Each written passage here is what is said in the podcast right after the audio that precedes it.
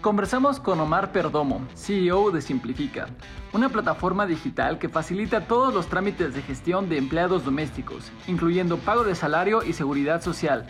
Simplifica te apoya en todos los procesos de gestión de tu empleado, desde la contratación hasta la correcta liquidación, permitiéndote realizar pagos y aportes con un solo clic.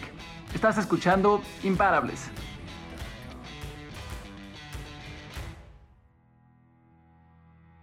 ¿Cómo estás, Omar? Bien, muy bien. Sobrepasando estos momentos de incertidumbre de la mejor manera posible. La verdad es que creo que lo estamos haciendo bastante bien y aprendiendo un montón. Simplifica es una plataforma, ¿no? Donde si yo soy un pequeño empresario que tradicionalmente eh, yo contrataría a gente de una manera informal porque no puedo pasar por todos los obstáculos de contratar a una persona de manera formal y le pagaría en efectivo mi alternativa ahora sería entrar a Simplifica, contratar uno de sus planes y Simplifica me va a estar llevando toda esa parte administrativa que yo no tengo ni el tiempo ni la experiencia para llevar en términos de ir contratando una pequeña o, gran planilla de trabajadores que tradicionalmente son... irregulares o informales. Informales, exactamente.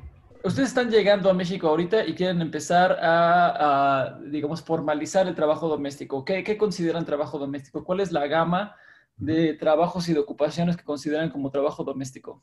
Realmente eh, la consideración de trabajo doméstica no lo hicimos nosotros por capricho. Lo que hicimos fue coger la misma definición que utiliza la OIT, la Organización Internacional del Trabajo, y que es importante porque finalmente ah, hay, un, hay un convenio que suscribieron prácticamente todos los países del mundo, eh, que, que, se firmó, es el convenio 189, y eso se firmó en el 2011, pero ha sido aprobado por los congresos de cada uno de los países de una manera diferente. Pero desde el 2011 se está hablando a nivel mundial de que el empleo doméstico tiene que formalizarse. Digamos que hay, hay una normativa legal eh, internacional. Y la definición que da la OIT básicamente son las personas que trabajan en un hogar en labores de limpieza, cuidados de niños, cuidados de adultos mayores, cuidados de personas eh, eh, especiales, alimentación, es las personas que ayudan también con la alimentación de un hogar, pero también están incluidos jardineros, están incluidos conductores, están incluidos inclusive los trabajadores de fincas de recreo. Entonces, todas estas personas que digamos que su principal condición es que son contratadas por personas naturales, lo que nosotros llamamos en Colombia personas naturales, que creo que en México son... Personas físicas. Personas físicas, exactamente. Y su principal objetivo de la labor que realizan en una relación de trabajo está enfocado en un hogar. Más o menos, ¿cómo va la gama de beneficios? Eh, hay un beneficio para que puedan terminar el bachillerato las trabajadoras que no lo han hecho ah, remotamente con una empresa especializada que utiliza tecnología en celulares y, y también en, en, páginas web para poderlo ah, finalizar. Ese es uno. Tenemos otro tipo de entrenamientos para hacer que el, trabajo sea un poquito más profesional. De, luego le estamos eh, cerrando ya eh, acceso a seguros entonces, seguros, por ejemplo, seguros funerarios, seguros que tienen bajo monto. Entonces, estos seguros, además, nosotros los ponemos a disposición tanto del empleador como del trabajador. Es decir, el empleador también puede dar beneficios a su trabajador. Entonces, en el momento que los contrata, puede decir, mira, sabes que yo te contrato por tanto dinero. Obviamente, nuestra plataforma garantiza que se cumplan las condiciones mínimas que la ley exige. Por ejemplo, si hay un salario mínimo y se está haciendo por días, pues que ese salario mínimo diario no se rompa, etcétera. Pero Encima de eso se puede eh, dar un beneficio adicional. Entonces te digo, te, te, doy el mínimo, pero te doy esta cobertura de seguro con, eh, para que cubra la, no sé, una eventualidad funeraria o una mejor calidad de, de, salud o una incapacidad permanente, lo que sea. Son seguros también de bajo monto, pero que empiezan a, a subir la cobertura y los beneficios de los trabajadores. ¿Cómo se controla la nómina? ¿Ustedes controlan la cuenta de banco del empresario o cómo sucede esto? Tenemos dos modalidades y te voy a contar un poco cómo es el modelo en Colombia y todavía no sabemos cómo se va a cerrar en México aún, pero el, el modelo de Colombia es el siguiente. El 100% de los empleadores de Colombia nos da a nosotros o una cuenta corriente, una cuenta de ahorros o una tarjeta de crédito, de la cual nosotros descontamos automáticamente todos los meses lo correspondiente a la seguridad social y el FIDE en nosotros. Y opcionalmente la nómina. Pero independientemente de que la nómina pase o no por nuestro sistema y nosotros dispersamos. Lo que sí sabemos es que el desprendible de nómina que nosotros generamos es el, que, el desprendible de nómina que maneja el empleador. Entonces, ¿qué pasa? Que así no, así no pase la plata por nosotros, ese desprendible de nómina le va a decir al trabajador, mira, lo que te voy a pagar este mes es tanta plata menos este descuento por lo que sea. Y al, y al empleador le descontamos la seguridad social, que es obligatoria, el fee de nosotros por el servicio y el correspondiente al beneficio que le estamos entregando al trabajador. Entonces, él descuenta un pago por un lado y paga por el otro lado. Pero en el caso en que nosotros manejamos la nómina, pues es mucho más fácil. Nosotros simplemente recaudamos todo y dispersamos de acuerdo a, a lo que se haya negociado. Si califican para ser una empresa fintech, una, una institución de tecnología financiera o pueden salvarse de la regulación, ya que esto incurre pues en todo un proceso de eh, de, aplicación a las entidades regulatorias, tener una operación que esté acorde con la ley. Si captas, digamos, el capital o la nómina del empresario, entonces pues ya ahí es una parte, ¿no? Y si, si estás controlando la nómina de los trabajadores, entonces también eres, digamos, podrías calificar como una entidad de, de, métodos de pago, ¿no? De pagos electrónicos. En realidad nosotros no estamos captando porque nuestro modelo, nuestra figura es cuando captamos el dinero, no lo estamos captando para nosotros, sino lo que estamos haciendo es haciendo un puente de dispersión. Entonces, eso en Colombia, digamos que, existe con, una modalidad que se llama manejo de dinero para terceros. Eh, entonces, en realidad yo lo que estoy haciendo es captando un dinero para dispersar. Nuestro, nuestro go-to-market puede estar hecho 100% por nosotros o arrancar con un tercero. Podemos también empezar con alguien que ya tenga una aprobación. Digamos que lo podríamos perfectamente también hacer en México, eventualmente con un tercero inicialmente y ver cómo mientras cumplimos con los requisitos, pues se va haciendo con, con, con otra empresa. Oye, bueno, pues parece que tienen ya toda, toda una estrategia armada, no solo para Colombia, sino que también para México veo que, digo, ya volvimos a pasar por todos los beneficios y por todo el propósito para el que está Simplifica. Si ya tienen todo este camino recorrido, ¿cómo fue ese proceso de, fundar Simplifica, escalarla y llegar al punto donde están ahora? La, historia empezó en 2016, pero ya Simplifica es la unión de dos empresas. El mismo año lanzamos con un mes de diferencia. Y esto fue supremamente interesante porque pues, lo que hizo fue que validó inmediatamente la necesidad, es decir, sin necesidades de saber si si había habido, si iba a haber un market fit inicial, que dos empresas estuvieran lanzando al mismo tiempo, para nosotros era, oh, ok, la necesidad es muy evidente. Y, probablemente es algo que va a pasar ahorita en México con todo este tema de la formalización, porque esto sucedió justo cuando, cuando en Colombia se estaba formalizando el empleo doméstico. Y a los dos años, nosotros teníamos socios en común, hablamos y dijimos, oye, no tiene sentido que estemos los dos arrancando así, unamos fuerzas eh, y nos convertimos en una sola empresa que, que se mantuvo el, el, el, nombre y la marca de Simplifica. Nos unimos las dos empresas, esto fue en noviembre del 2018, hasta mayo del 2019 hicimos la migración de los clientes de una plataforma a otra a partir de, de, junio del 2019 ya estábamos 100% en una sola plataforma, contrató unos, unos emprendedores y desde el principio estaba una persona clave que es Salva García, alguien que venía también del mundo corporativo, pero que venía trabajando en DirecTV, en marketing y comercial durante mucho tiempo y eh, esa experiencia que traía ella y la experiencia que traía yo la unimos y pues bueno, hoy en día estamos juntos y bueno, yo creo que la verdad es que esto ha fluido bastante bien y nos ha permitido crecer mucho más rápido. ¿Crees tú que, que para para realmente explotar en evaluación, en crecimiento en todo, eh, digamos, de la zona latinoamericana, es necesario brincar a México, que, que ya está más cerca, digamos, de Estados Unidos, o, o como dices, el desarrollo de, de, compañías como, como Rappi o como Platzi se, da en Colombia, eh, se genera en la región y, luego ya su presencia es tal que, que el salto simplemente es natural. Eh, yo, mira, yo, una de las cosas que creo firmemente es que no existen recetas y que no existe un único camino.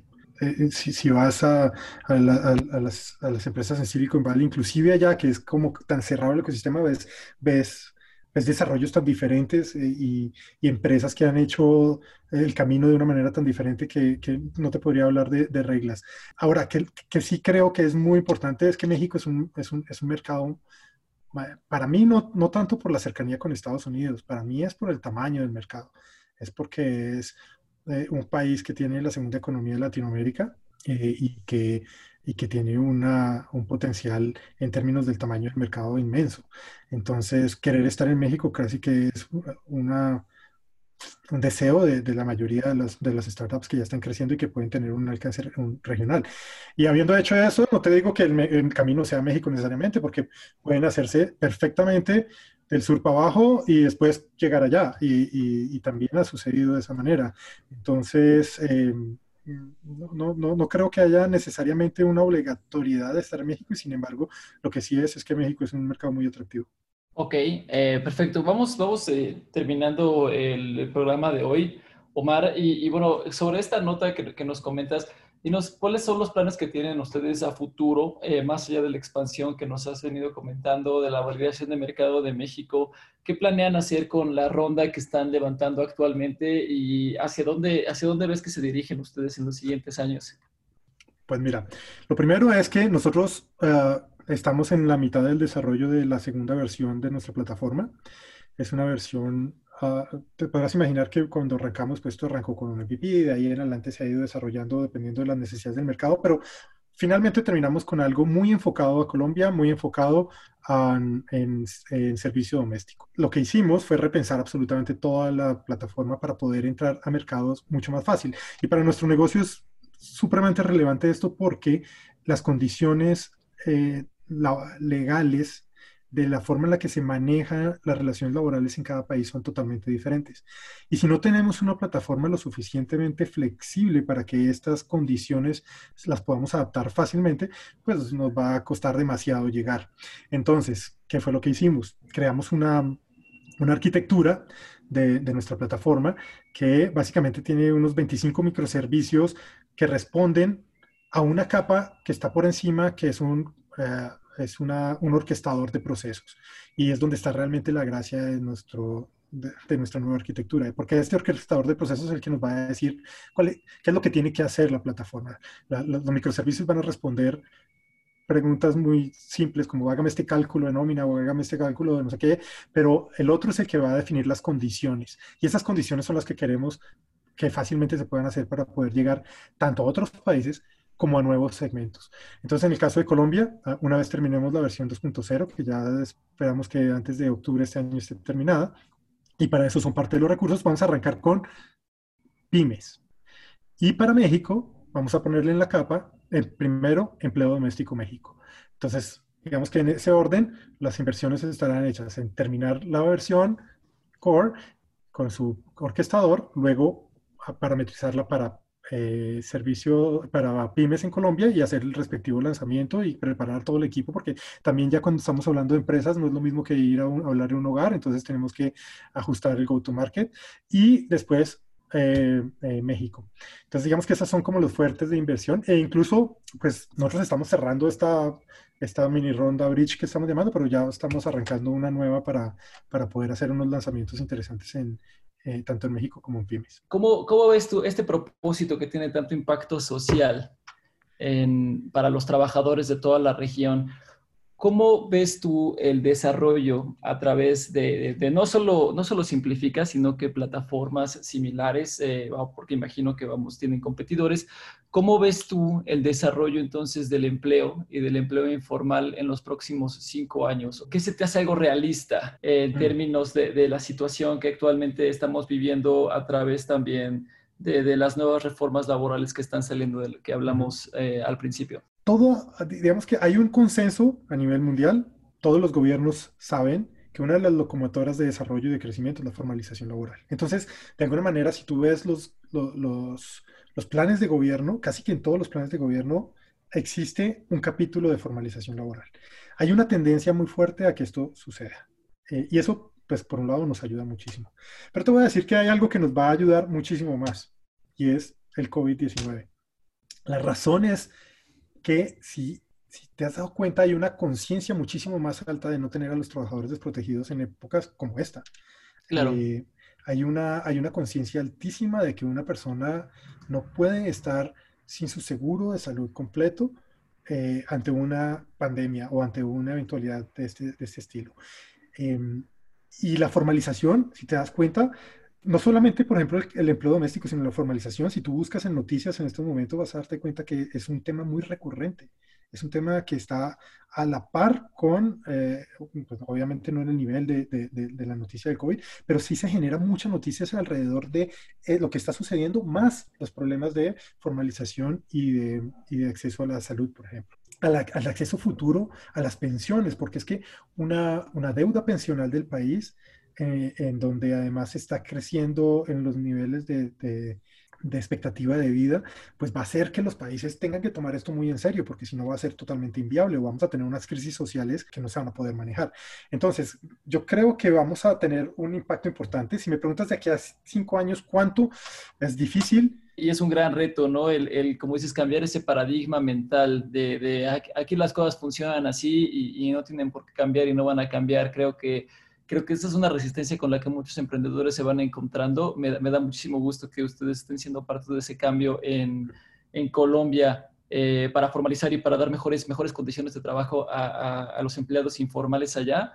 Y pues bueno, más que nada también les deseo muchísimo éxito acá porque, porque si bien les han dicho que tradicionalmente aquí las cosas funcionan así, no van a cambiar, eh, pues eso no es manera y eso no es, eh, digamos, la ideología correcta para que las cosas en, en la sociedad mejoren, ¿no? Y, no, y, como te digo, no, es la misma situación que, vivía, que, que, han vivido todos los países. Eh, no, no, es que México tenga una condición diferente, Latinoamérica tiene esa mentalidad. Eh, y, pero, pero, pero de acuerdo, estoy totalmente de acuerdo contigo que eh, esos cambios se dan, es parte de la evolución de la sociedad. La sociedad, la sociedad no siempre es la misma, la sociedad cambia y los mismos cambios los pueden ver esta generación mirando la anterior. Te aseguro que le van a ver cambios. Eh, lo que pasa es que ahora los cambios son más rápidos y eso es lo que estamos previendo que va a pasar.